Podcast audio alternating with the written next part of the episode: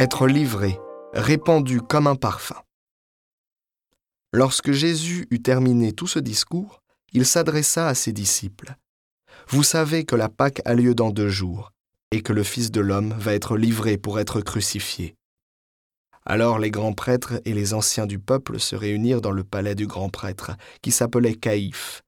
Ils tinrent conseil pour arrêter Jésus par ruse et le faire mourir. Mais ils se disaient En pleine fête, afin qu'il n'y ait pas de trouble dans le peuple. Comme Jésus se trouvait à Béthanie, dans la maison de Simon le lépreux, une femme s'approcha, portant un flacon d'albâtre contenant un parfum de grand prix. Elle le versa sur la tête de Jésus qui était à table. Voyant cela, les disciples s'indignèrent en disant À quoi bon ce gaspillage?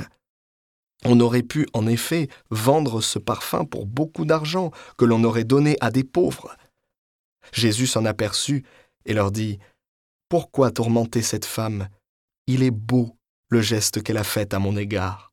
Des pauvres, vous en aurez toujours avec vous, mais moi, vous ne m'aurez pas toujours. Si elle a fait cela, si elle a versé ce parfum sur mon corps, c'est en vue de mon ensevelissement. Amen, je vous le dis, partout où cet évangile sera proclamé, dans le monde entier, on racontera aussi, en souvenir d'elle, ce qu'elle vient de faire.